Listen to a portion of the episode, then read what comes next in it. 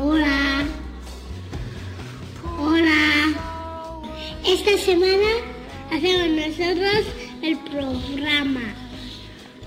Vamos a hacer un programa de astronomía. Con astronautas astronáuticos. Primero yo. A, a ver qué digo. El tiempo y el espacio apareció esta mañana en un Big Bang. Ha ha surgido de la nada. No está y de repente estaba. Me ha dado un gran susto. ¿Veis? Las cosas tenían que estar prohibidas. Words flowing out like endless rain into paper cup. They slither wildly as they slip away across the universe. Pools of sorrow, waves of joy are drifting through my opened mind, possessing and caressing me. Bueno, como, como veis, hoy hemos empezado con algo muy, muy especial, aunque la verdad es que no deberíamos haberlo puesto, porque yo creo que esto nos puede hacer una seria, pero seria competencia. Pero es que nos ha encantado. Bueno, me llamo Emilio García y aquí a mi lado está don Pablo Santos. Hola, Pablo. Muy buenas tardes, Emilio. ¿Cómo? Muy buenas tardes, escuchantes. ¿Cómo ha ido la semana? Pues muy bien. Muy bien, ¿no? novedad.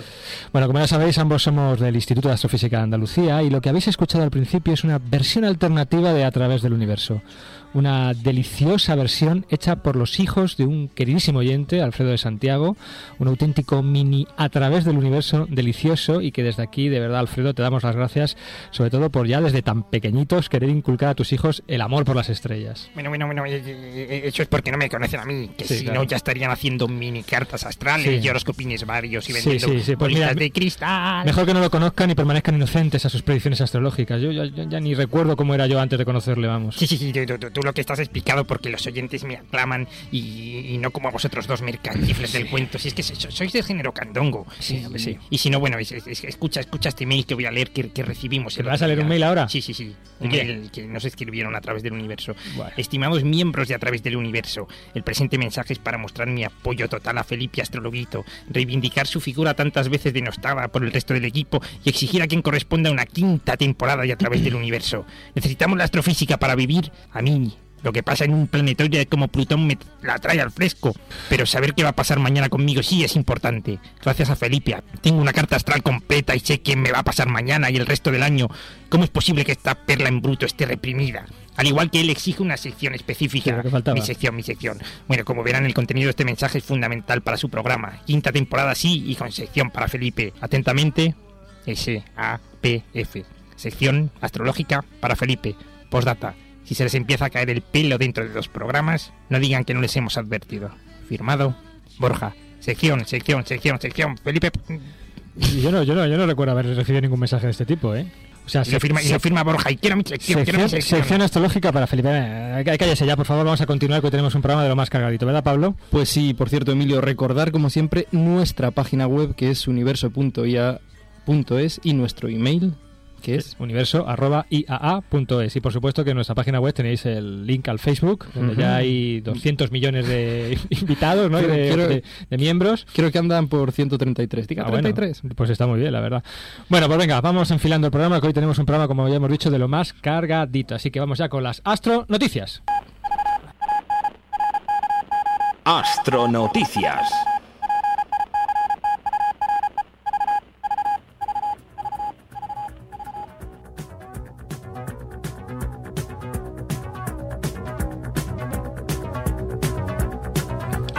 Bueno y además hoy son noticias tristes ¿no Pablo?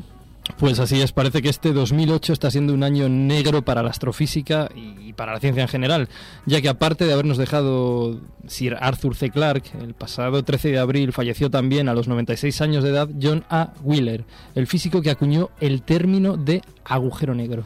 Sí, Wheeler fue un físico visionario, visionario y un brillantísimo profesor que colaboró en el desarrollo de la fisión nuclear y trabajó también en el desarrollo matemático de la teoría de la relatividad de Albert Einstein y en la física cuántica desarro- desarrollada por Niels Bohr. En fin, es uno de los iconos de la, de la física actual. Uno de los estudiantes más famosos de Wheeler fue Richard Feynman, del Instituto de Tecnología de California, que trabajó en una aparentemente descabellada sugerencia de Wheeler, lo que le llevó años más tarde a recibir el Premio Nobel de Física. Recordando sus años de estudiante, Feynman, que era, que era un cachondo mental, dijo en cierta ocasión que, que de Wheeler, dijo en cierta ocasión lo siguiente, que, que algunas pers- personas pensaban que Wheeler había ido enloqueciendo con la edad, pero que realmente estuvo loco siempre. Como siempre.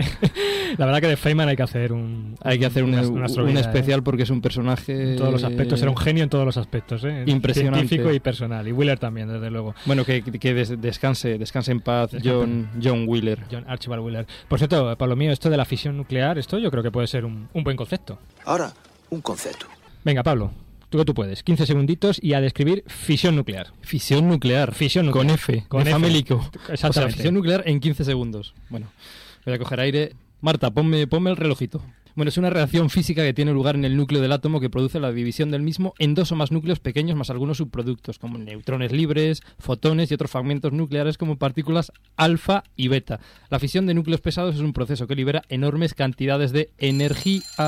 Sí, energía. Marta, trae la bombona de oxígeno porque se ha quedado sin, se ha quedado sin fuelle el pobre. Ah, Está salida ahí, pero vamos. Bueno, de- de- decir que la fisión nuclear es la base de las centrales nucleares actuales y que no hay que confundir con la fusión nuclear, que es otra cosa diferente, ¿verdad? Fisión es romper núcleos atómicos, mientras que fusión es unir núcleos atómicos, que es lo que ocurre, por ejemplo, en las estrellas. Es que no solo es el garcilaso de la astronomía, ya es el garcilaso de, de la, de la energía nuclear, el garcilaso de, de- de todo. Decir, Garcilaso de la energía nuclear. Qué- Seguimos. qué seguimos, maravilla, qué Seguimos, maravilla. seguimos. Que, que Marta me ha dicho que tenía que irse de- Sí, sí. después de aterrizar la nave a no sé dónde y... Bueno, y además es que este no ha sido el único fallecimiento de un ente científico, ya que el pasado 17 de abril de 2008 falleció a los 90 años de, de edad Edward Lorenz, el padre de la teoría del caos. Eh, los estudios de Lorenz abrieron un nuevo campo de estudio en meteorología y en otras ciencias, ya que fue el creador de la conocida como teoría del caos, que explica, por ejemplo, por qué es prácticamente imposible hacer pronósticos, pronósticos meteorológicos más allá de tres semanas con un cierto grado de precisión.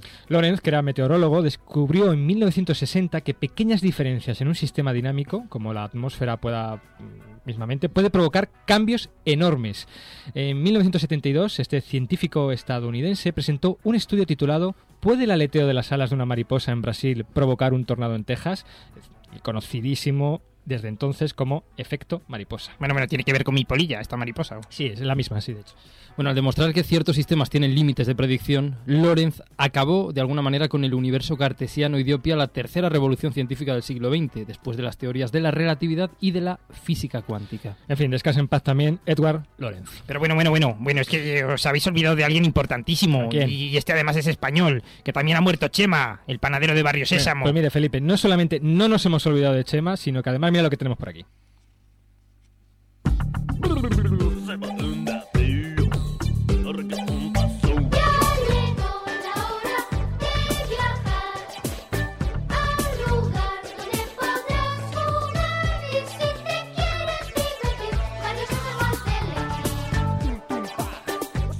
La versión hip hop de la No, no, sintonía de Barrio no conocía esta versión. Que está guay, ¿eh? Me gustaba más la de la que escuchábamos cuando éramos niños. Emilio. Bueno, esta tiene un toque más moderno, hombre. Y es que la verdad, Felipe, tienes razón. Es que el actor que encarnó a Chema el Panadero de Barrio Sésamo, Juan Ramón Sánchez Guinot, pues murió la noche del jueves 10 de abril en Madrid a los 51 años de edad, muy jovencito. Juan Ramón Sánchez encarnó a uno de los personajes más conocidos de la serie infantil que se emitió en los años 80 en televisión española y marcó la infancia de la generación que hoy ronda la treintena. Y diréis que esto que tiene que ver con un programa de astrofísica, pues nada. Bueno, pues nada y todo, porque mira, al fin y al cabo, Barrio Sésamo fue para muchos treintañeros como nosotros, pues yo creo que nuestras primeras lecciones de ciencia básicas. Y queríamos darle pues un pequeñito homenaje, como aquel arriba y abajo, izquierda, derecha, ¿te acuerdas del Yo, yo aprendí a contar con... Yo aprendí a contar. Yo tenía, yo tenía 19 años ya, pero me vino muy bien aquel, aquel refresco de... En fin, queríamos darle un pequeñito homenaje a esta fantástica serie y yo creo que algún día lo haremos con otro, otro clásico en nuestras vidas, que es el libro gordo de Petete. De verdad, ¿eh? Pues bueno, que, que descanse en paz también Juan Ramón Sánchez Guinot, Chema, el panadero de Barrio Sésamo. Y vamos ya con nuestro astro tema.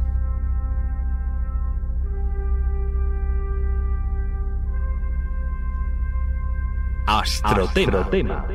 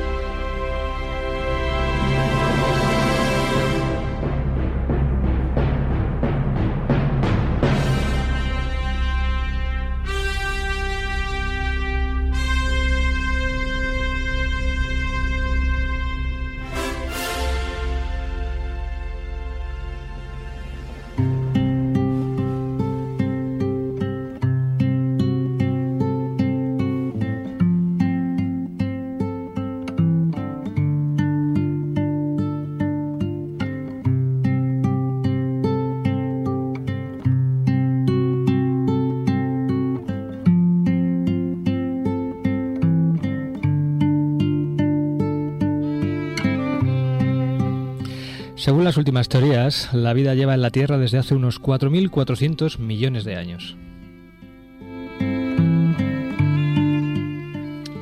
Según las últimas teorías, el primer homínido probablemente se alzó por primera vez sobre sus dos piernas hace unos 5 millones de años. Según las últimas teorías, el cerebro del hombre fue evolucionando desde el cerebro de aquel primer homínido hasta nuestros días.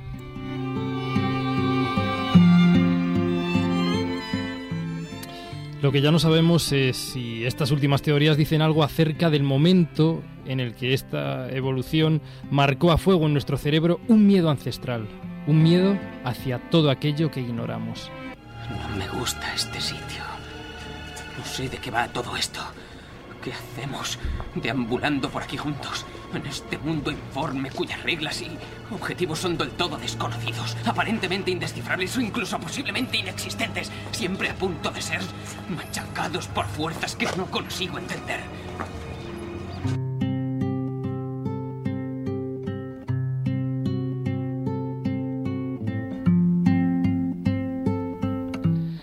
Pero también en algún momento de esta evolución se quedó igualmente grabado en nuestro cerebro todo lo contrario al miedo.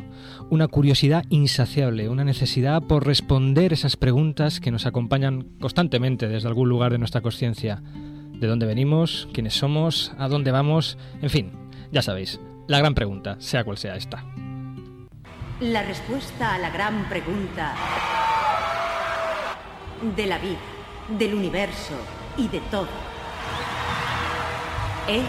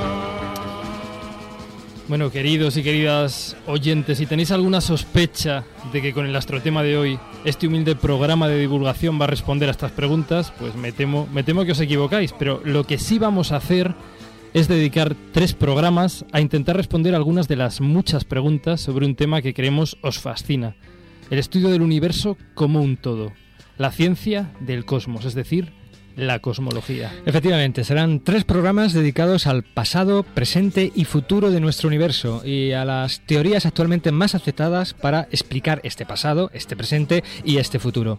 Y como debe ser en el primer programa, pues comenzamos con el origen del universo. Llevo en este planeta 40 años y aún sigo sin entender nada de nada.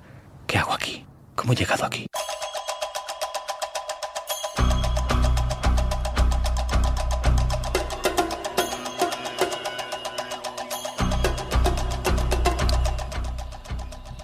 Pues según el modelo cosmológico más aceptado actualmente para el universo, al menos tal y como lo conocemos, todo comenzó hace unos 13.700 millones de años con un fenómeno muy particular, tan particular que la física actual lo define como una singularidad, un instante inicial donde comenzó a fraguarse el espacio y el tiempo que habitamos, un momento tan energético que el famoso astrofísico británico Fred Hoyle, quizá despectivamente, bautizó como una gran explosión, como un Big Bang.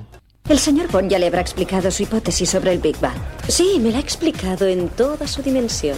Entiendo.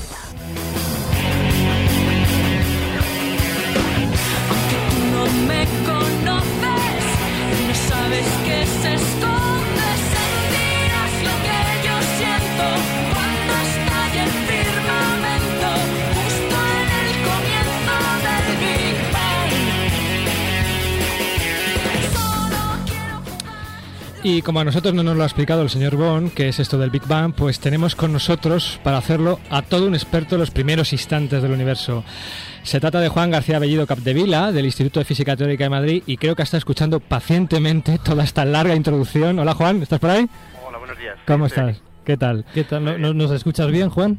Sí, se os oye perfectamente. Bueno, bien. quien te habla es Pablo Santos, quien te ha presentado ha sido Emilio García, y bueno, somos los que dirigimos la nave de A través del universo. Y te queríamos, lo primero de todo, dar las gracias porque sabemos que estás súper liado y sacar un ratito para hacer divulgación, pues es creo que algo muy, muy, muy de agradecer. Nada, está bien. Mm, Nacido en 1966 en Madrid, Juan García Bellido Capdevila es doctor en física teórica por la Universidad Autónoma de Madrid. Fue postdoctoral fellow en la Universidad de Stanford, fellow de la TH Division del CERN, University Research Fellow de la Royal Society en el Imperial College y actualmente es profesor del Instituto de Física Teórica en Madrid. Ha publicado más de 80 trabajos en las más prestigiosas revistas internacionales de física, ha organizado congresos y dado charlas plenarias en numerosas conferencias internacionales, así como cursos de doctorado en escuelas de todo el mundo. Es además investigador principal de varios proyectos científicos, tanto nacionales como internacionales.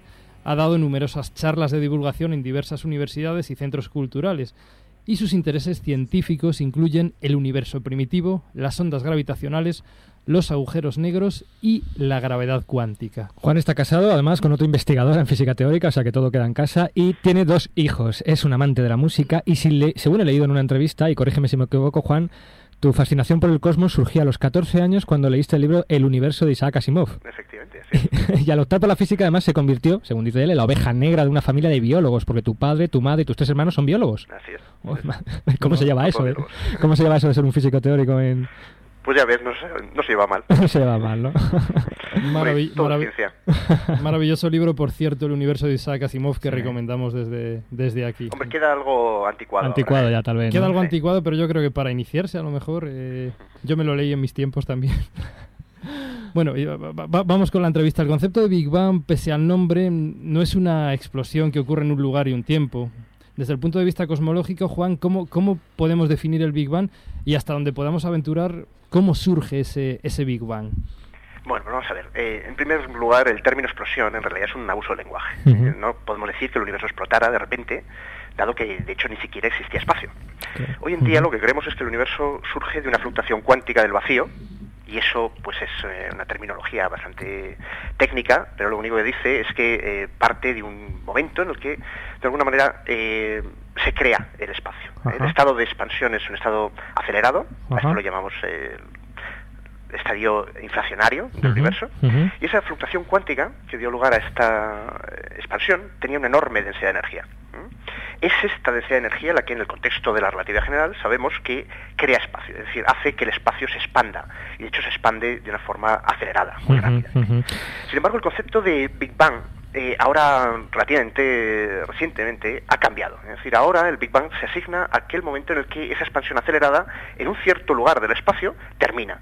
Y la densidad de energía que da lugar a la expansión se convierte en radiación. Es decir, el Big Bang que tenía en mente Fred Hoyle, Sí, en realidad es el final de este periodo inflacionario. Ajá, ajá. Eso hace que en distintos puntos del espacio podamos tener distintos Big Bangs. Nosotros vivimos nuestro Big Bang. De ahí que eso, en la introducción, cuando mencionáis que hace 13.700 millones de años eh, todo empezó en una gran explosión, es cierto respecto a nuestro universo observable. En otros lugares todavía está expandiéndose eh, aceleradamente el universo. Al menos es así como se entiende en el contexto de las eh, modernas teorías de la cosmología inflacionaria. Oye, has comentado lo de un periodo inflacionario, que yo creo que es el, el tema clave, ¿no? ¿Cómo, ¿Cómo definimos? ¿Puedes ahondar un poquito más en este concepto de periodo inflacionario? ¿Qué, qué- qué es esta inflación que sufre el universo? Sí, cómo no, vamos a ver. Eh, nosotros sabemos en relatividad general que la densidad de energía eh, que permea toda la materia y la, la radiación que nos rodea eh, expande el universo, es decir, modifica la geometría del universo, hace que eh, las posiciones de las partículas empiecen a separarse unas de otras. Bien, si esa densidad de energía eh, no es de tipo radiación o materia a la que estamos acostumbrados, sino que tiene una forma que solo recientemente parece que empieza a dominar la expansión del universo, que es esa densidad de energía aproximadamente constante, Sí. eso hace que el- la expansión sea muy rápida, exponencialmente acelerada. Entonces, a ese periodo de expansión acelerada, en el universo primitivo lo llamamos inflación. Hoy en día sabemos que eh, la inflación hace predicciones muy concretas sobre cómo deberían ser las inhomogeneidades en ese espacio-tiempo. Y esas inhomogeneidades se observan en el fondo de radiación y hace predicciones muy concretas la teoría de inflación sobre cuál deberían ser las correlaciones entre distintas inhomogeneidades.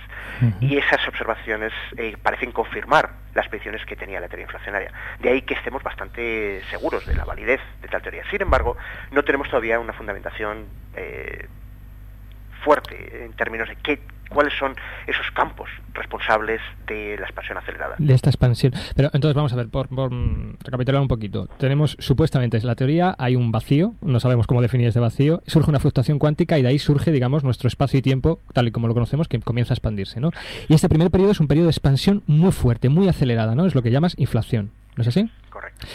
Se sabe, es decir, que justifica que el universo comience así con esta fortísima eh, expansión súper acelerada y luego, por lo que se ve ahora, esté un poco frenada esa, porque esto, es, digamos, ocurre en un periodo concreto de tiempo, ¿no? Sí, así es. Eh, en principio, eh, no sabemos muy bien cuál es el origen Ajá. de esa primera fluctuación que dio lugar a este universo. Eso pudo haber ocurrido en el tiempo menos infinito, no ya 300, 700 millones de años, sino al infinito. Es decir, es algo que puede haber empezado hace mucho, muchísimo tiempo y que ese espacio-tiempo que ha ido creciendo a lo largo de esa expansión acelerada va dejando subuniversos, regiones que se separan unas de otras. Ajá. Esos universos evolucionan hasta que terminan ese periodo inflacionario. El proceso de terminación del, universo inflacionario lleva consigo la conversión de esa densidad de energía, que localmente es la responsable de la expansión, en radiación. A eso es a lo que hoy en día llamamos eh, Big Bang. Big Bang. Ahora bien, esa radiación eh, y la materia que lleva consigo hace que el universo se expanda de forma decelerada, no acelerada, como ocurría en el periodo previo, sino de forma decelerada. Y poco a poco el universo se va enfriando. Ese enfriamiento lleva a las distintas fases de evolución del universo que conocemos y que podemos empezar a testar, de hecho, eh, haciendo experimentos a altas energías. ¿eh? De hecho, muy pronto en el acelerador eh, del CERN, el, el Large Hadron Collider, se explorarán en escalas de energías que podrían acercarnos eh, a esos estadios Sí. iniciales, al menos en la, en la comprensión microscópica de qué es lo, cuáles eran las interacciones y las partículas que jugaban un papel. Ahora esa expansión que se va haciendo, eh, va llevando, dando lugar a otras fases, por ejemplo, lleva la producción de materia, nos separa, nos crea una pequeña simetría de la materia y antimateria, que hablaremos dentro de un momento, sí, sí. y más tarde eso eh, empieza a formar grumos, empieza a, a coalescer alrededor de ciertas regiones donde empiezan a formarse estructuras cada vez más complejas. Muy- En el momento en el que, eh, poco después de desacoplarse los fotones, ya la materia puede empezar a formar eh, galaxias, esas galaxias a su vez van formando grumos mayores, cúmulos Ujú, de galaxias, ujú. y finalmente estamos en el estadio actual, en el que el universo está muy frío y tenemos una estructura a gran escala muy compleja. Ajá. Mm, Has hablado de desacoplo. Bueno, eh, te quería preguntar, Juan, otra de las cosas que, que uno suele leer sobre estos primeros instantes del universo es que las, las cuatro fuerzas fundamentales, la gravedad, la electromagnética, la fuerza nuclear fuerte y la nuclear débil, estaban inicialmente unificadas y, y como tú, tú, tú has comentado ahora, pues se desacoplan. Eh, ¿Podrías explicarnos en palabras que, que- que todos podamos comprender qué significa eso de que se desacoplen estas cuatro, cuatro fuerzas que estaban unificadas? Bueno, vamos a ver. En, primer lugar, eh, no he usado la palabra desacoplar en cuanto a las fuerzas. cuanto a las he hablado fuerzas, en cuanto a las partículas. sí. O sea, lo que, lo que se desacopla son las partículas. Vamos a ver, las fuerzas, eh, cuando están unificadas, eh, lo que quiere decir eso de una unificación, quiere decir que distintos aspectos de una misma interacción en realidad se ven de forma distinta según pues eh, cuál es el observador, cuál es la energía disponible para poder eh, hacer eh, generar esa interacción. Pues bien, la- de la misma manera que la electricidad y el magnetismo eh, fueron unificados en una misma teoría que se conoce hoy en día como el electromagnetismo, también sabemos que la interacción débil y la electromagnética son dos aspectos distintos de una misma interacción. Para ello, sin embargo, es necesario superar ciertas escalas de energía. Conforme subimos en energía, nos damos cuenta de que aspectos distintos de una misma fuerza eh, se, van, eh, se van unificando, se van siendo eh, la misma mismos aspectos, digamos, de eh, perdón, aspectos distintos de una misma entidad. Ajá. Esa fuerza electrodébil creemos que se unifica con la fuerza fuerte a escalas muy superiores a las que tenemos acceso hoy en día con los aceleradores. Ajá, Se conoce ajá. como la interacción de gran unificación. Ahora, la interacción eh, esta de gran unificación, eh, quizá en algún momento se unificó con la interacción gravitacional. Y este aspecto todavía no lo conocemos. Eh. No Ujú. sabemos muy bien si esas cuatro interacciones finalmente estuvieron unificadas en una sola. Eh, en el contexto de una teoría que aún no tiene confirmación experimental, pero que parece dar una buena descripción de algunos aspectos cuánticos de la gravedad, como es la teoría de cuerdas, esas cuatro fuerzas están unificadas. Es conforme el universo se expande que esos aspectos distintos de la misma interacción se van viendo de forma diferente. No son accesibles ciertos fenómenos debido a las escasas energías de ese universo más frío y hacen que aspectos distintos de esa fuerza se vean como fuerzas distintas. Para, ello, para ello es fundamental que digamos el universo vaya un poco perdiendo energía, ¿no? Y van apareciendo esos distintos aspectos de esa entidad, digamos que comentabas, ¿no? Que eran todas las cuatro fuerzas unificadas, ¿no? Ahora sabemos que el universo se expande, ¿no? Ajá. Efectivamente, las energías accesibles a las partículas eh, empiezan a ser menores Claro. conforme se expande. Es como un gas que se está enfriando de forma muy análoga. A través del universo empieza ya la cuarta Si quieres conseguir el politono a través del universo, conéctate a la web universo.ia.es y búscate la vida. Empieza ya la cuarta temporada. Parece que no vamos a vivir de esto, pero aquí está otra vez. A través del universo empieza ya la ¿Astro qué? Astropreguntas. Ah, astropreguntas. Muy bien, eh, Juan, esa sintonía que escuchas es porque, ya te lo hemos comentado, nosotros hemos lanzado por internet a nuestros oyentes el que íbamos a comenzar una serie de programas de casa cosmología.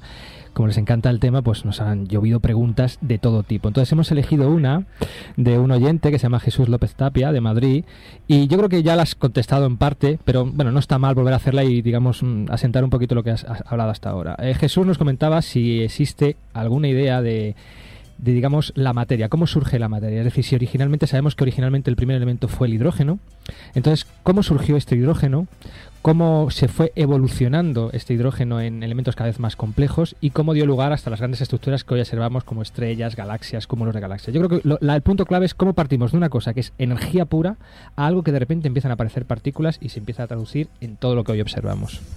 Bueno, vamos a ver, uno de los eh, conceptos básicos de la mecánica cuántica es que eh, la energía eh, puede convertirse en materia. Ujú. Mecánica cuántica y relatividad especial. Pues bien, altas energías, en el universo primitivo, allí donde estaban accesibles un montón eh, de energía en términos de partículas relativistas, fotones y, y otras partículas muy eh, aceleradas a grandes velocidades, la conversión entre energía y materia ocurría de forma constante. Estaban convirtiendo materia en antimateria, se convertían en fotones, y esos fotones a su vez en materia antimateria. La pregunta es cómo diferenciamos la materia de la antimateria. ¿eh? Y hoy en día podemos observar que hay más materia, al menos aquello a lo que nosotros llamamos materia, ¿eh? que antimateria. En una proporción descomunal. Estamos hablando de una parte en mil millones, ¿eh? una parte en 10 a la 9 de más fotones que materia. ¿Cómo es posible que haya quedado ese remanente pequeño de materia respecto a los fotones? Y tal como lo entendemos hoy en día es que debió haber una pequeña eh, cambio en los ritmos de reacción Ajá. que relacionaban, que hacían pasar esa materia y ma- antimateria a fotones y viceversa, Sí. de manera que se introdujo una pequeña simetría, de manera que se produjo una pequeñísima parte más de materia que de antimateria, tan pequeña como una parte en mil millones. Como veis, es algo ridículamente pequeño a escalas eh, humanas. Sin embargo, las escalas cosmológicas juegan un papel fundamental, porque en el momento en que el universo se enfría y hay- no hay energía suficiente como para crear esa materia, no hay suficiente como estar por encima del umbral de la producción de, de masa, en ese momento la materia antimateria se aniquila. Y lo único que queda es ese remanente de materia, Ya. una reliquia, digamos. Ahora esa materia, que es muy poquita, naturalmente, eh, dado que es eh, cuando el universo se enfría, empieza a ser no relativista, la forma en que la densidad de energía de la materia relativista y la no relativista evoluciona en un universo en expansión es distinta. Si queréis, la energía también eh, sufre un decrecimiento, no solamente el número de partículas, no solamente se están diluyendo las partículas, sino que la energía de esas partículas también disminuye si son relativistas. Las partículas no relativistas no lo hacen. De manera que eventualmente esa energía en forma de materia, partículas no relativistas, empieza a dominar la expansión del universo. Y hoy en día la cantidad de radiación que vemos en el universo, la que nos viene, por ejemplo, del, de ese fondo de radiación, cósmica. microondas, es despreciable. Es solamente de una parte en 100.000 o así respecto a la densidad de energía en materia. De manera que hoy en día, a pesar de que inicialmente éramos algo despreciable, una parte en 10 a la 9, ¿eh? hoy en día es dominante respecto de la radiación. Eh, Juan, dentro del esquema actual de, de lo que podemos llamar el modelo estándar, ¿en qué momento surge la llamada materia oscura y en qué se diferencia de la materia bariónica, de la materia ordinaria? Bueno, vamos a ver. En primer lugar, eh, no tenemos ni la más remota idea, siendo honestos, de cuál es la naturaleza de esa materia oscura. Ajá. Eh, se descubre solamente por sus efectos gravitacionales en los años 30. Zwicky, con el telescopio eh, Palomar, observa en los movimientos de galaxias alrededor de los cúmulos de galaxias y se da cuenta de que tiene que haber más materia ahí que no vemos. Ahora, el que no veamos, es por lo que se le llama materia oscura, puede ser debido a que no interacciona con los fotones, no, no tiene carga. Y por tanto no puede emitir luz que nosotros podamos recibir y asignarle una posición. El único efecto que tenemos de esa materia es sus efectos gravitacionales. En principio, eh, la naturaleza de esa materia podría ser desde objetos bariónicos ordinarios, como estrellas marrones, objetos que no lucen porque no han entrado en unas reacciones termonucleares que les permiten producir fotones que nosotros podamos ver a estas distancias, o bien, sencillamente, que eran objetos directamente no luminosos en su origen. Hay varias alternativas. Podrían ser agujeros negros primordiales, previos a, la- a esta simetría bariónica, esta producción de un poquito más de materia respecto a antimateria, o bien ser eh, partículas muy distintas de las que conocemos. Partículas que en principio podrían ser observadas en los próximos aceleradores, en concreto en el CERN, el próximo año. Desde luego, desde luego el, el eh, el acelerador del El CERN, Hadron Collider, sí. va a ser un momento de de importantísimo, va a ser fundamental Nos para va- poder comprender más allá, es decir, describir más allá de lo que conocemos hoy en día en el modelo estándar de, Sí, sí, de física de. Ujú. Y podría abrirnos una nueva puerta a nuevas partículas, partículas que son muy distintas de las que nosotros estamos hechos y por tanto que podrían tener unas interacciones que podrían ser responsables de esa materia oscura. A eso se le llaman genéricamente neutralinos. Podrían ser estos neutralinos los responsables de la materia oscura. Ahora, todavía esto es una hipótesis, no está contrastada y no ha sido descubierto ni en medidas directas ni indirectas todavía. O sea que realmente ahora mismo no sabemos cómo surge esa materia oscura y cómo se diferencia, en qué momento de esa ruptura de simetría que has dicho de materia-antimateria, ese pequeñito eh, grupito de materia que queda, en qué momento se diferencia entre materia oscura y materia bariónica ordinaria. materia No lo sabemos. Es más, podría ser que no surgiera en ese momento en el Sí. que se separa Ajá, materia y antimateria, ajá. sino que proviniera de antes. De antes. Y además podrían ocurrir, su producción podría ser eh, fuera del equilibrio, no necesariamente en el equilibrio. Ajá. O sea, es, es, eh, los procesos responsables de la generación de la materia oscura eh, son todavía un misterio. Madre mía, no sabemos lo que es la materia oscura y creo que tampoco tenemos muy claro que es otro concepto que también domina el universo ahora y que yo creo que es uno de los puntos claves en el conocimiento humano actual, que es la energía oscura, ¿no? ¿Qué es, qué es la energía oscura, Juan? ¿Y cuál es su efecto en la evolución del universo? Bueno, pues eh, si nos parecía un misterio la materia oscura, sin te duda la energía oscura nos deja completamente patidifusos. Vamos a ver. Eh, recientemente, estoy hablando de la última década, eh, se ha confirmado que eh, los objetos luminosos muy lejanos parecen ser más débiles de lo que uno esperaría. La única forma de poder explicar esto es porque de alguna manera el espacio entre esos objetos y nosotros se ha separado más rápidamente de lo que el modelo estándar hasta ese momento predecía. Si se ha separado más rápidamente quiere decir que se ha acelerado. ¿eh? Esa aceleración puede ser similar a la que ocurrió en el proceso inflacionario. Podemos estar sufriendo un nuevo proceso inflacionario. Más lento, lo hemos empezado a observar en, los- en sus comienzos, no al final como ocurre en el Big Bang, y podría ser eh, la, la razón de esta expansión acelerada, podría ser algo que es un gran misterio ¿eh? y que realmente lo único que nos describe es nuestra propia ignorancia, y es ese concepto de vacío ¿eh? con el que empezábamos la, la entrevista. No sabemos muy bien cuál es el vacío cuántico de una teoría, ¿eh? de la teoría cuántica de campos. No sabemos si la energía asociada a ese vacío, vacío quiere decir que no hay partículas, pero es que incluso ausencia de partículas no quiere decir que no hay energía. Claro, esa, esa es la Porque clave, ¿no? las fluctuaciones cuánticas, esas que van a dar lugar, en el caso de la interacción gravitacional, a ese espacio-tiempo del cual surge todo el universo, esas fluctuaciones cuánticas llevan asociadas energías. Ujú. Hay un principio de indeterminación, el de Heisenberg, que nos dice que si tenemos un cierto intervalo temporal, también tenemos una incertidumbre en la posible producción de energía en ese intervalo temporal. Pues bien, esa producción de energía podría ser responsable de la fenomenal energía del vacío. ¿Por qué no lo hemos notado hasta ahora? Bueno, pues porque esa energía es muy chiquitita resulta ser enormemente despreciable. A escalas del sistema solar es completamente irrelevante. Sin embargo, si vamos sumando toda esa pequeñísima densidad de energía y solamente en el universo actual, cuando el volumen del espacio es tan grande, esa densidad de energía puede llegar a sumar una enorme energía. Es esa energía la responsable, creemos, de esa expansión acelerada del universo. Tiene- tiene un Ahora, sí, podríamos estar totalmente equivocados.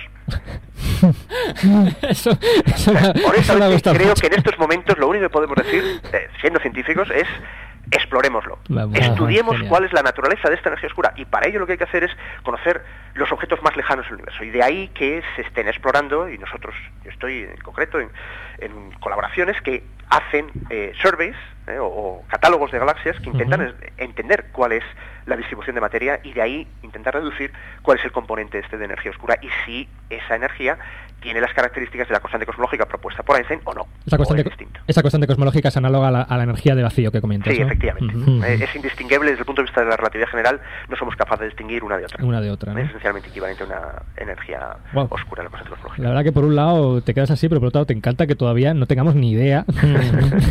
Bueno, eso ocurre, por cierto, siempre que hay eh, ciencia dura. Es decir, en el momento en el que eh, las observaciones son lo suficientemente precisas como para poder hacer la siguiente nivel de preguntas, Ajá, se sí. Empieza a ser mucho más predictivo y, por tanto, empiezas a abrir una puerta a, a mucho mayor conocimiento. Pero siempre se empieza, esa- esas puertas siempre Sí. eh, surgen de preguntas que no sabemos responder. Y cuanto más conocemos, realmente más ignorantes somos. Esto es como los videojuegos. Tú cuando estás en el nivel que controlas, te crees que lo controlas hasta que pasas al siguiente nivel y te das cuenta que no tienes ni que no controlas.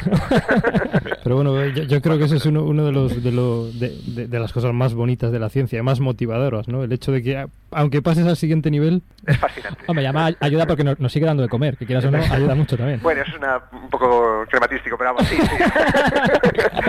Aparte de eso, es que es fascinante. Es o sea, fascinante, nos sí. lo pasamos, pero que muy bien. Los investigadores estudian estas cosas. Hemos, eh, eh, hemos, visto, hemos visto, Juan, en programas anteriores de A través del universo que nuestra última frontera observacional nos la proporciona la radiación cósmica de, de fondo de microondas, que es de alguna manera reflejo del momento de este desacoplo entre materia y radiación, cuando el universo pues podía contar unos 300.000 años de edad solamente.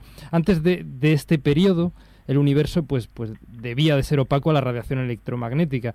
La pregunta es la siguiente, eh, ¿podremos ver, este ver entre, entrecomillado, cómo era el universo antes de ese periodo? Es decir, ¿podremos algún día llegar a ver el Big Bang? Y, bueno, y si es así, ¿cómo? Es una pregunta fascinante, ¿eh? sin duda alguna. Vamos a ver.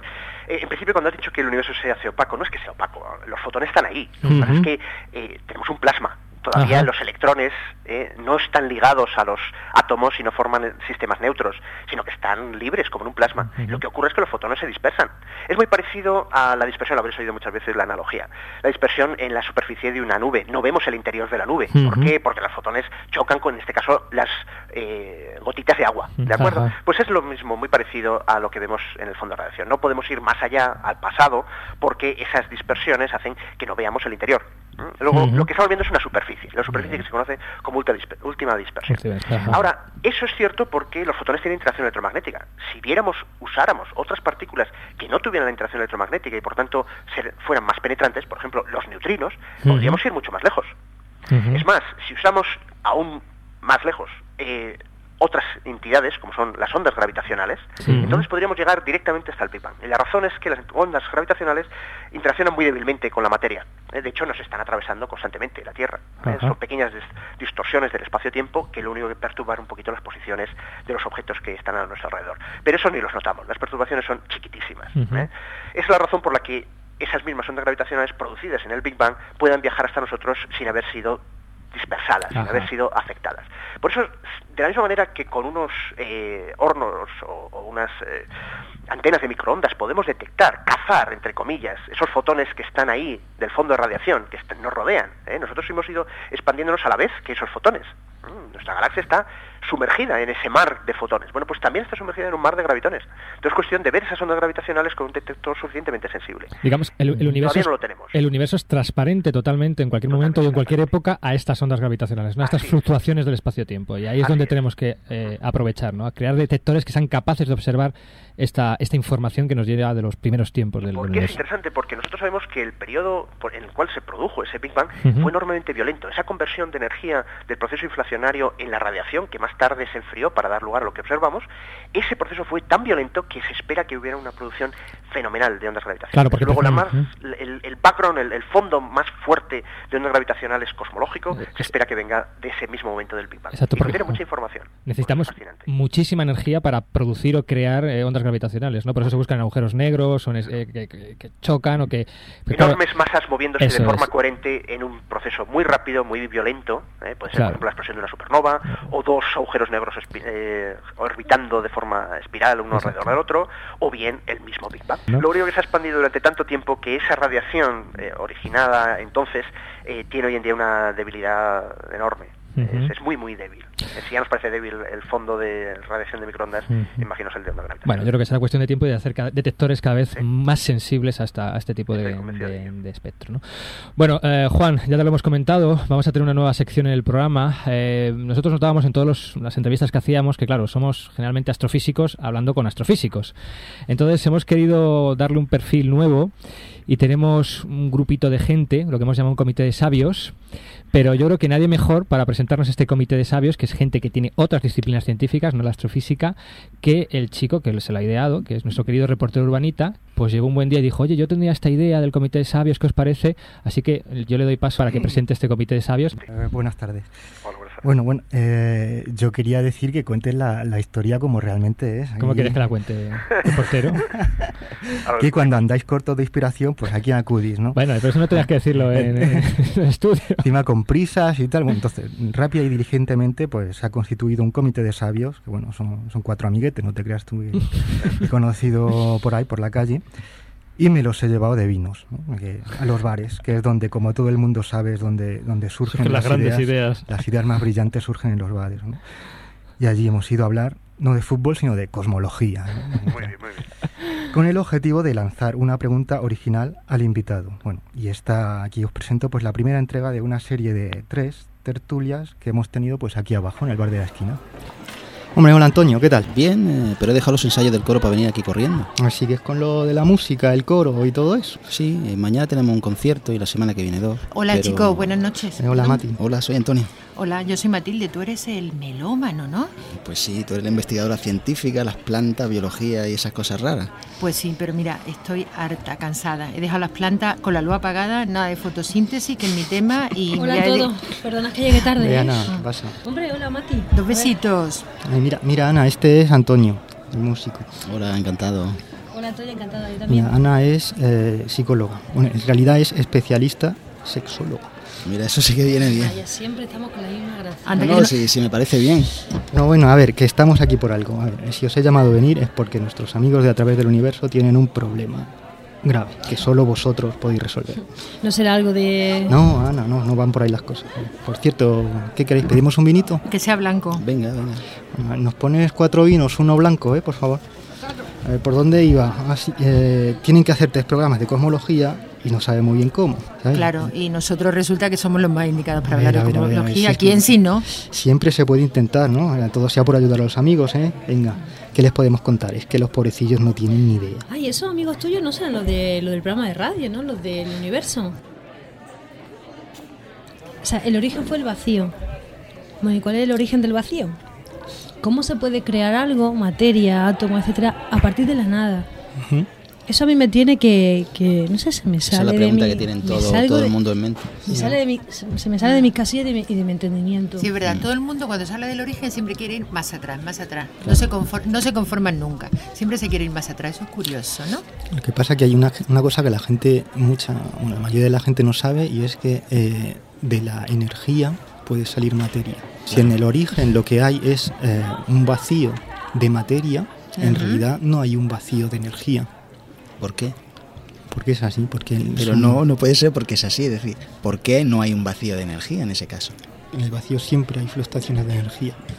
Y de ahí, en cualquier momento, es el misterio de la, de la cuántica, que es una cosa que nadie entiende, que te pueden salir partículas en cualquier momento de la nada. ¿Ya habéis descubierto todas las particulillas o os queda alguna por descubrir? No, quedan muchísimas por descubrir. Sí, eso es lo que que yo imaginaba. que ver. Sí, sí, Yo creo que esa diferencia semántica que has utilizado es muy buena. Es decir, ¿Cuál? el vacío es una cosa y la nada es otra. Mm. Sí. Y el vacío sí puede ser la ausencia de materia, aunque Ajá. no de energía, pero la nada sí debería ser la ausencia de ambas. ¿Pero qué es la nada para un físico? Eso hay que preguntárselo a un físico. La nada es como el número cero, supongo. Cuando Ya. llegó el número cero a Europa, la gente se volvía loca porque no lo entendía. No entendía que era el número cero. Entonces es un concepto al que tendremos que, que tendremos que asimilarlo. Concepto tristísimo también. Tristísimo. Pero fíjate tú, a mí me llama mucho la atención una cosa, quizás sea por envidia, que los científicos a veces somos muy envidiosos. A los biólogos, cuando intentas publicar algo y decir que lo que has dicho es cierto, siempre te piden muchas repeticiones, pero a un cosmólogo, nada más que hay un universo. Y qué bien ha, ha salido este, ¿no? Para ser uno solo ha salido muy bien, ¿no? Músico, un músico cuando interpreta una obra solo tiene una oportunidad, ¿eh? Eh, No se puede, no se puede empezar a repetir y a repetir. Sí, pero bueno, luego hace otro concierto y lo mismo te sale mejor. La evolución de las especies, las relaciones de pareja, las obras musicales, incluso las recetas de cocina. Normalmente se necesitan muchos intentos para obtener un buen resultado, una serie de ensayos y errores. Se dice que con la práctica todo es más fácil y el producto final es mejor. ¿Es el universo fruto de un primer y único intento? Es una excelente pregunta. De hecho, hasta muy recientemente, eh, en el contexto de la cosmología einsteiniana, no se podía responder a esa pregunta.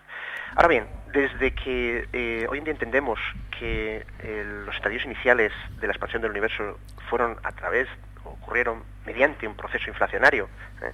ese proceso mismo eh, inflacionario genera a su vez fluctuaciones las mismas que vemos en el fondo de radiación, pero que a gran escala son enormemente grandes. Esas grandes fluctuaciones modifican el espacio-tiempo, los hace enormemente inhomogéneos, de manera que en distintas regiones del espacio puede haber distintos Big Bangs. Es decir, lo que nosotros pensábamos que era un universo único, ¿eh? con un solo Big Bang, del cual hemos surgido nosotros, ahora deja de ser uno único, sino una serie de ellos, un metauniverso de Big Bangs y por tanto distintas eh, pruebas y error, como planteabas en la- o planteaba el Comité de Sabios en la. Es una buena pregunta. Ahora, en el contexto de esta inflación eterna, como se ha llamado a este proceso, la razón del eterno es porque eh, no somos capaces de eh, localizar el momento en el cual se produjo el primer, eh, la primera expansión.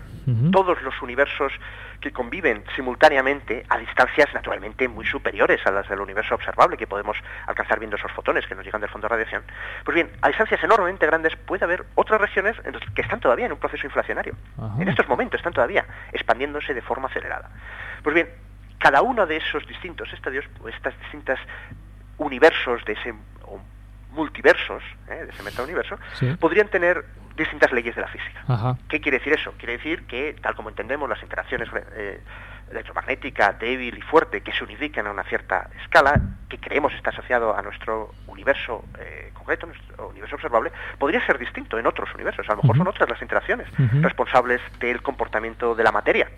Y si eso fuera así, podría ser que en esos otros universos las relaciones, las constantes fundamentales, cuánto vale la carga del electrón, la masa del electrón, etcétera, sean distintas. Distintas. De ahí que los eh, sistemas planetarios también podrían ser distintos, las reacciones termonucleares también serían distintas, etcétera, etcétera, un largo etcétera. Nosotros no sabemos muy bien si existen esos otros universos, no tenemos ninguna evidencia. Por el momento, esta propuesta es exclusivamente especulativa, tan especulativa como lo del fin del universo en la Edad Media. ¿eh? No sabemos qué hay al otro lado.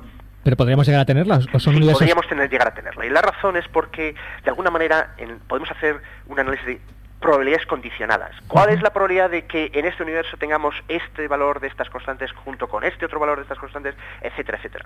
Ahora, esas correlaciones solamente se pueden entender en el contexto de una teoría que lo englobe a todo. Y esa teoría eh, fundamental del proceso inflacionario aún no la tenemos en mano. Sin embargo, hay ideas de cómo eh, describir esas con- eh, probabilidades condicionadas. Y se ha hecho mucho desarrollo en los últimos años. Yo he formado parte de ese, de ese- de ese estudio, de ese trabajo, de poder entender, en el contexto de inflación estocástica, cuáles son esas probabilidades, esas distintas probabilidades. Y lo que nos muestra es que habitamos un universo perfectamente ordinario. Es perfectamente posible que eh, haya muchos universos como el nuestro, con nuestras características. No lo hace nada especial. Si queréis es un poco eh, la extensión del principio copernicano, pero no a la escala del sistema solar ni de No, no. nuestro universo, sino a la escala del metauniverso. Ese es el estado actual. Fantástico. Esto, de los múltiples universos o multiuniversos, a mí, mul- multiversos, me, me ha- me me ha puesto los pelos. Como escarpias, Pablo, como escarpias. Bueno, Juan, eh, como las buenas entrevistas generan más preguntas que casi respuestas. Seguro que hay muchas. Porque, madre mía, nosotros pen- pensábamos un programa sobre el Big Bang de la manera más estándar y ya estamos por los multiversos, megaversos.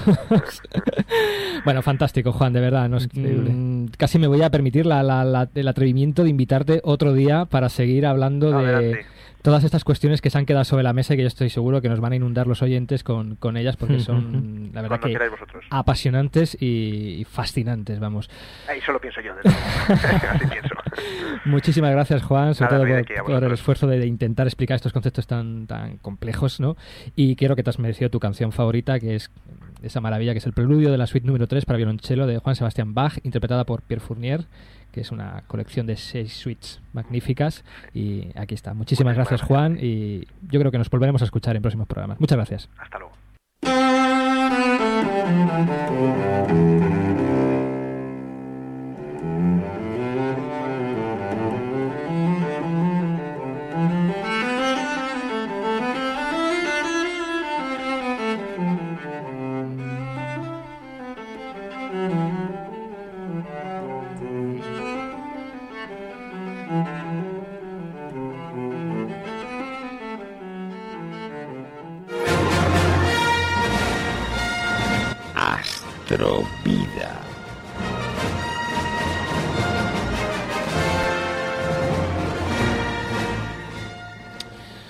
Bueno, y como estamos sumergidos en una serie dedicada a la cosmología, con este objetivo hemos diseñado, hemos hecho un astroserial. Astroculebrón, astroculebrón. Sí, astroculebrón. Astroculebrón. Astroculebrón.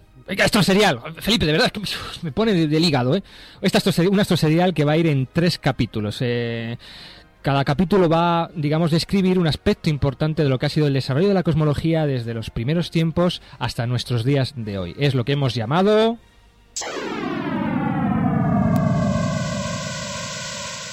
Our whole universe was in a hot, dense state that nearly 14 billion years ago expansion started. Wait, the Earth began to cool beyond Soy Aristóteles. Soy Sir Isaac Newton. Hola, soy Albert Einstein. Soy Alexander Fritz. Historia de todo. Cuenta una leyenda muy conocida que un día el famoso filósofo Bertrand Russell estaba impartiendo una conferencia acerca de la teoría sobre el origen del universo y la expansión de este, cuando una oyente, entradita ya en años, le interrumpió. Y entonces la expansión del universo produce una geometría que... Patrañas, todo el mundo sabe que el universo se sustenta en una tortuga. Sin duda se trata de una idea interesante, pero de ser cierto, ¿sobre dónde se apoya la tortuga, señora? Muy inteligente, joven, pero eso tiene fácil respuesta. Sobre infinitas tortugas. Y es que de alguna manera todos nos hemos calentado la cabeza sobre qué es esto del universo y sobre cómo empezó todo. Y aunque pensemos que es algo moderno, cosmologías las ha habido desde que el hombre es hombre, y de generación en generación se han ido contando narraciones y relatos que intentan dar respuesta a cómo aconteció la creación del universo y del hombre mismo. Son las grandes cosmogonias de la humanidad. Y a algunas de ellas va dedicado este primer capítulo que hemos llamado Historia de todo. Capítulo 1. La vieja y la tortuga. Babilonia.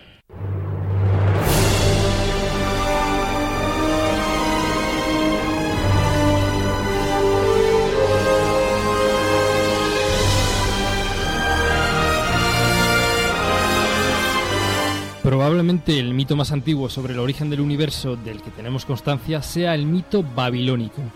Esta civilización mesopotámica, que ocuparía lo que hoy sería el actual Irak, escribía 15 siglos antes de la era cristiana el Enuma Elis. Estamos con los nombrecitos, Emilio. Título que podría traducirse como Cuando arriba, donde se relataba el nacimiento del mundo a partir de un caos primordial. Para los babilónicos, en aquellos primeros tiempos, el cielo y la tierra estaban unidos, y Marduk, el dios principal de los babilonios, fue el encargado de separar el cielo de la tierra. Para ello tuvo que enfrentarse a Tiamat, la diosa del mar. La mató, cortó su cuerpo en dos y separando las dos partes, construyó el cielo y la tierra. Y ya que se haya puesto, pues creó el sol, la luna, las estrellas. ¿Y la tortuga dónde está? Egipto.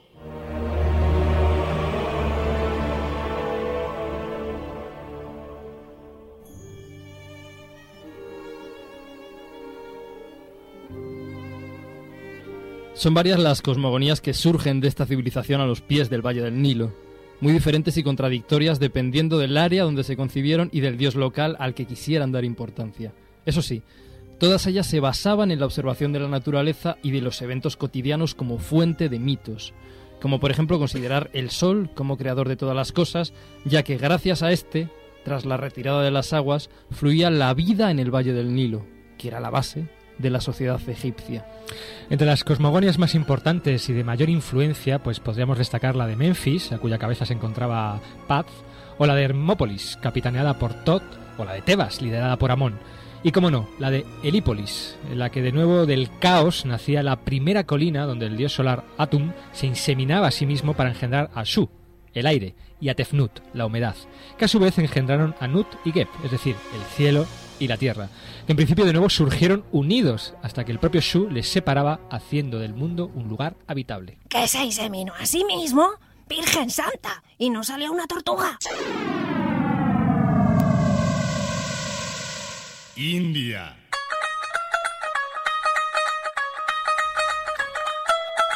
En el Veda de los antiguos hindúes se encuentran varias versiones de la creación del mundo. La idea común en ellas es que el universo nació de un estado primordial indefinible. Después de pasar por varias etapas, habrá de morir cuando el tiempo llegue a su fin. Entonces se iniciará un nuevo ciclo de creación, evolución y destrucción. Y así sucesivamente y sucesivamente y sucesivamente.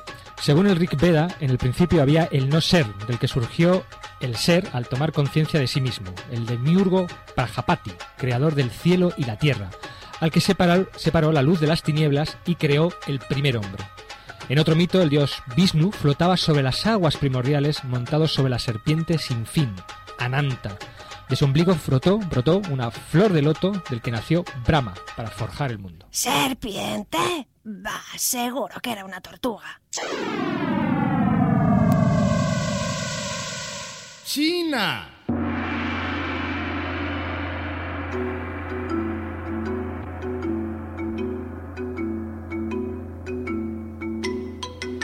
Existen diferentes versiones sobre el origen del universo dentro de la mitología china, pero todas ellas tienen dos elementos comunes, el huevo cósmico y el dios Panku.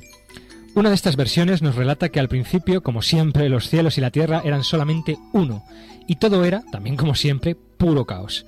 El universo era como un enorme huevo negro en cuyo interior dormitaba Panku. Tras 13.000 o 18.000 años, depende de la fuente, Panku despertaba y rompía bruscamente el huevo. La luz, la parte clara, ascendió y formó los cielos. La materia fría y turbia permaneció debajo para formar la tierra. Panku se quedó en medio, con su cabeza tocando el cielo y sus pies sobre la tierra, impidiendo que éstos volvieran a juntarse. El relato sigue contando cómo Panku falleció y distintas partes de su organismo se transformaron en elementos de nuestro mundo. Por ejemplo, la humanidad surgía de las pulgas y los piojos que Panku tenía en su cuerpo. Bueno, bueno, si ya lo decía yo, pulgas y piojos. Tan arraigado en la cultura china está este mito que incluso hay una frase hecha a partir del mismo, que dice, desde que Panku creó el cielo y la tierra, que significa literalmente desde hace mucho, mucho tiempo. Hola, Emilio Chen. Hola, Santos Lee. Hola, que te veo. ¿Me debes dinero desde que Panku creó el cielo y la tierra? ¡Uh, mira, una tortuga! ¡Apúntala! No, es un cometla. ¡Apúntalo, apúntalo! Sí, pero, pero Emilio Chen, ¿me debes dinero? ¿Qué le aloz? Vale. Grecia.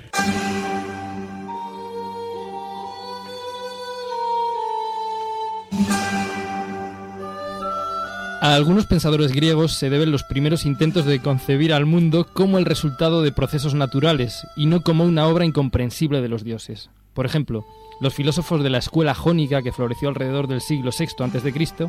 y según la cual el universo se encontraba inicialmente en un estado de unidad primordial en el que todo estaba mezclado. Pero en la mayoría de los casos, para el pensamiento griego, una cosmogonía no solo explicaba el origen del universo físico, sino también el de sus dioses. Es decir, son auténticas teogonías, y hay varios textos que las recogen, aunque la mayoría se conservan bastante mal. La más antigua y conocida es la Teogonía de Hexiodo, escrita entre finales del siglo VIII y comienzos del siglo VII a.C. Para Hesiodo, el mundo se origina, ¿a que no lo adivináis? Sí, del caos. Lo primerísimo que nació fue caos, Hesiodo. Pero, sin duda, la visión griega acerca del universo, que impregnó gran parte de la concepción cosmológica de los signos venideros, fue la visión aristotélica. Para el filósofo nacido en Macedonia, el universo era eterno, siempre había estado ahí, y además estático, y estaba compuesto por una esfera de cristal donde las estrellas permanecían fijas e inalterables. Esta creencia de un cosmos inalterable dominó el pensamiento occidental hasta bien entrado el siglo XX. Soy Aristóteles, el mayor filósofo de todos los tiempos. El universo se divide en mundo celeste y mundo sublunar. El primero no está sujeto a mutaciones sustanciales que afecten a su esencia y por consiguiente... ¡Tonterías! El universo es una tortuga, leñe. Señora, que soy Aristóteles. Lo que yo diga va a misa.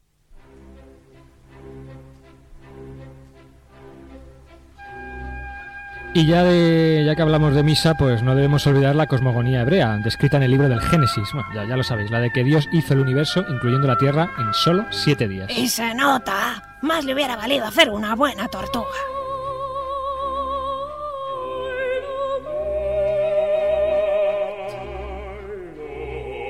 Bueno, seguiremos buscando la tortuga en el próximo programa, donde abordaremos la evolución ya científica de muchos de los conceptos que terminaron convergiendo en lo que es hoy nuestra mm, visión cosmológica actual del universo. Y donde curiosamente algunas de ideas de estas mitologías se mantienen. Por ejemplo, el concepto de un caos inicial, o el concepto de un cielo y tierra o algo que se separa, o cómo el universo evoluciona siguiendo una serie de etapas. Pero esto ya en el próximo capítulo de este Astro Serial. Astro Lebrón.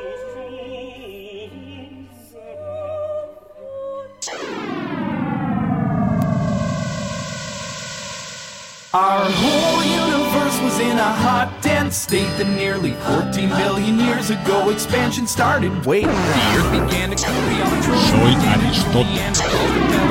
Soy Sir Isaac Newton. Hola, soy Albert Einstein. Soy Alexander Fritz. Historia de todo.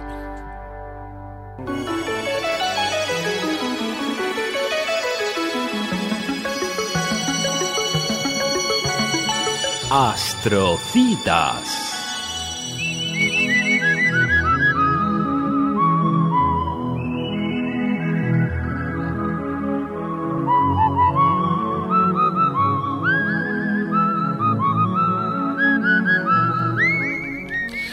Bueno, pues para terminar vamos mm, a dar una buenísima noticia. Una, una buena noticia después de las malísimas astronoticias o tristes astronoticias que, Que hemos que tenido, hemos, sí, que hemos sí, dado hoy. hemos ¿no? generado, sí. O sea, para compensar un poquito. Para compensar un poquito, porque desde el pasado lunes 21 de abril tenemos una nueva revista de divulgación tecnológica científica en el mercado, lo cual yo creo que siempre es algo positivo y algo de lo que alegrarse entre tanta revista del corazón, periódico deportivo, etcétera, etcétera, que también está muy bien, ¿eh? que a mí me encanta. Sí, sí, Lola, bueno, bueno, a mí me encantan estas del corazón y demás. encanta, Lola. Pero bueno, es que, es que además esta nueva revista es la edición española de una prestigiosa revista norteamericana de tecnología, que es a la postre una de las más antiguas. Fue fundada, para que os hagáis una idea, en 1872. La muy popular, valga la redundancia, Popular Science o Ciencia Popular. Popular. Y tenemos con nosotros nada más y nada menos que a su director José Abad, el director de la edición española. José, ¿estás ahí? Aquí andamos. Muy bien, ¿cómo estás? Bueno, Muy lo, bien. lo primero de todo, felicitarte porque tenemos aquí el número en la mesa y está fantástico. Está muy bien, muy bien, muy bien. ¿eh? Me alegro que os guste. Bueno, si te parece bien, eh, pues vamos a presentar un poquito la revista en general. ¿Esto qué va a ser? ¿Una traducción así del número americano o va a tener su propia entidad, material propio? ¿Cómo, cómo va a ser la Popular Science española? Y sobre todo, ¿a, a qué público va dirigida? Pues mira, mire, la verdad es que una traducción directa de la revista no, no funcionaría y no está en nuestro espíritu. Nuestra idea es aprovechar todo el caudal de información que tiene una revista de ese tipo. Imagínate, pues una revista tiene 135 años y 6 millones y medio de lectores, eh, puede entrar en muchos, en muchos lugares y puede conseguir información muy interesante. Esa, por supuesto, la vamos a aprovechar. Pero la idea sobre todo es traer la revista aquí, hacer una revista desde, desde España. Entonces vamos a incluir muchos muchos comentarios, muchos contenidos, mejor dicho, eh, estrictamente españoles. y la revista va dirigida yo creo que a cualquier persona que tenga mucha curiosidad por el tema de la, de la tecnología y de la ciencia en general y que no se conforme con, con la típica información muy breve ¿no? que, que- que ofrecen otros medios. Has dicho 6 millones de lectores. Bueno, curiosamente, como, como los oyentes de a través del universo. Pocos quedará ya, para alcanzarlos, pocos quedan. Muchas gracias. Muchas gracias, José. Eh, eh, ¿qué, qué contenidos nos, nos vamos a encontrar en el, en el primer número? Eh, que, que además, bueno, tenemos por aquí varios que, que hemos adquirido y hemos visto que tiene una excepcional oferta de lanzamiento, que, que solo cuesta un euro. Eh, sí, la idea es, por supuesto, en estos primeros números llegar al mayor público posible y por dinero, desde luego, que no, que no quede. Lo que presentamos como número de portada, como tema de portada, es el- un reportaje exclusiva de exoesqueletos, que son estos trajes robots que bueno, Sí. empezamos a ver cada vez más. Y bueno, yo en el imaginario infantil que tenía, pues lo asociaba siempre a Iron Man, ahora Claro. que, que surge la película, pero ¿no? bueno, pues hay aquí mi sorpresa darnos cuenta que, que el desarrollo tecnológico de este tipo de, de robots pues está ya bastante bastante avanzado. Y otro tema yo creo que interesante también es una entrevista en exclusiva e y inédita a Arthur C. Clarke. Yo Ajá. creo que para cualquiera cualquiera de vuestros oyentes, yo creo que, que desde luego, y cualquier persona en general con, con curiosidad por el futuro, pues, pues le va a interesar bastante. Sí, porque además es una entrevista inédita, ¿no? Es una entrevista que habéis logrado rescatar para Sí, la revista. es una entrevista más hecha por dos periodistas españoles que no se llegó a publicar, eh, se realizó hace tres años y, y, bueno, pues hemos tenido el lujo, la suerte de poder a los lectores en este primer número. Muy bien, la Qué bueno, qué bueno. Eh, José, eh, ¿qué, qué secciones habituales va, va a tener la, la revista Popular Science en su edición española? Mm, sobre todo la principal, la sección que llamamos de avances, que son grandes novedades tecnológicas que se han presentado. Por ejemplo, en este primer número hacemos una, un especial de Dexter, ya que vosotros dedicáis a- al espacio, que es este Sí, robot salvador sí. de astronautas. Pero bueno, ahí este. incluimos también novedades de tecnología aplicada a otros campos, ¿no? Por ejemplo, a la alimentación o, o a la salud, incluso al mundo del motor. Otras secciones así fijas, pues son de análisis también de productos tecnológicos. Yo siempre lo, lo presento un poco en la carta de- del director al principio, Sí. que casi siempre eh, tenemos que tirar de alguien que es más listo que nosotros a la hora de, de seleccionar un producto, ¿no? De, Sí, de sí. uso cotidiano, de tecnología. Y bueno, pues pretendemos un poco acercar eso. Y luego pues, hay secciones de, de medio ambiente, de salud, de internet, por supuesto, motor, en fin. Yo creo que es un panorama lo más completo posible. Sí, antes lo que has dicho, que lo estaba leyendo precisamente. y Dices tú en, el- en la editorial de este primer número, dices, ¿estás harto de recurrir siempre al típico listillo que te ordena qué MP3 debes comprarte? Aprende aquí cómo librarte de él. Mira, yo personalmente estoy muy harto y al ponerlo ahí, eh, lo que me he arriesgado de luego es a, a perder ese asesoramiento. Pero bueno, yo confío que con mi propia revista pues ya pueda enfrentarme al catálogo este de, de supermercado Claro, yo- típico para saber qué MP3 es el Claro. mejor, el que me tengo que comprar y el que en fin. A mí me has generado una duda, porque claro, ya estoy entre o Popular Science o mi querida Astromático, claro, entonces ya no sé qué me puede recomendar el, el mejor MP3, ¿eh? Yo no me voy a meter ahí en esa cuestión, meterme que mantenga un poco el tono diplomático y en fin, de director de revista y todo eso, pero bueno, dárselo a leer a él y ya está. Es verdad, es la mejor De solución. tapadillo. Bueno, José, ya para terminar, porque ya sabes que el tiempo nos, nos come, eh, ¿hay alguna página web donde podamos ya empezar a consultar los contenidos que va a tener la revista o próximos números, etcétera, etcétera? Sí, hay una página web que en principio es una versión muy muy sencilla de la que estamos preparando y la dirección es revista Popular Science, Ujú. todo seguido, punto es. Muy bien, la apuntamos Vale. en, en- en nuestra web. Y bueno, alguna co- cosa final que quieras para, para lanzar esta revista al, al mundo de los kioscos españoles. Pues ya que es una revista americana vamos a hacerlo un poco espectacular, ¿no? Y señoras y señores, no se la pierdan. Muy bien, desde aquí te apoyamos y te damos de verdad mm, toda la suerte del mundo, que yo creo que, que no la vas a necesitar porque tiene un aspecto fabuloso este Popular Science español. Muchas gracias. Muchísimas gracias, José. y un- Muchísimo ánimo y un fuerte abrazo, y un fuerte de, abrazo. de todo el equipo. Lo mismo para vosotros. Hasta la próxima. Hasta pronto. Muy bien, pues ya Marta va tomando los control de la, de la nave y ya vamos aterrizando suavemente. Descendiendo. poquito a poquito. Ha sido un programa hoy. Ha sido un programa denso, ¿eh? denso, denso, ¿eh? denso, Ha, sido- denso. ha habido muertes, La nacimientos. pobre Marta ha tenido que viajar por el origen del universo, entre el desacoplo de las radiaciones, por esos multiversos. Ha sido una- me he quedado mm, empatado. Bueno, bueno, yo ya no me habéis dejado casi hablar. Ya, la verdad que te, te- te hemos tenido que amordazar porque yo me daba bueno, miedo, yo, yo ¿eh? me- estoy contento por, por el oyente ese que me ha escrito y ese- esa cosa que le Bueno, al venga, principio. ya hablaremos. Bueno, pues quiero mi sección. Venga, un besazo para todo el mundo y nos vemos la próxima semana. En el inicio de los tiempos se creó el universo. Eso cabreó a mucha gente y fue ampliamente considerado como una metedura de pata. Muchas razas creen que fue creado por una especie de dios. Si bien el pueblo Jatrabartida de Bill Bodel 6 cree firmemente que el universo surgió de un estornudo de la nariz de un ser llamado el Gran Arcleachus Verde.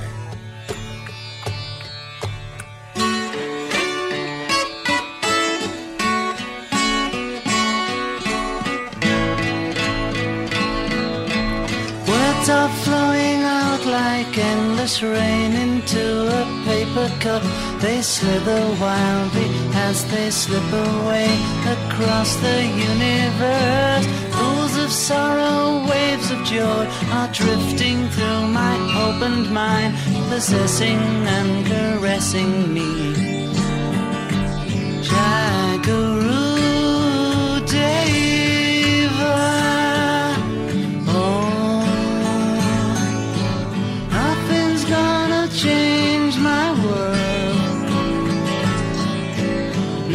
Nothing's gonna change my world. Nothing's gonna change my world. Nothing's gonna change my world. Images of broken light which dance before me like a million eyes. They call me on and on across the universe. Thoughts meander like a restless wind inside a letterbox. They tumble blindly as they make their way across the universe. Like a. Oh, nothing's gonna change my world. Nothing's gonna change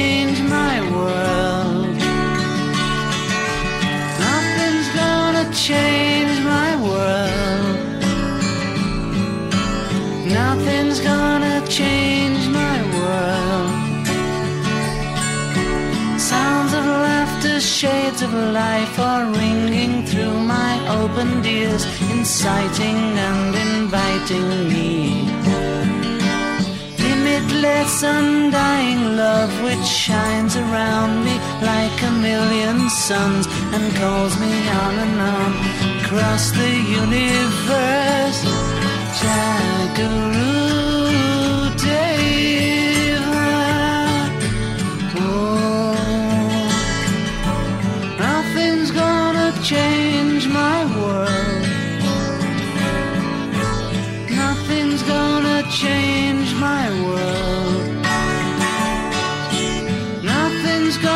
change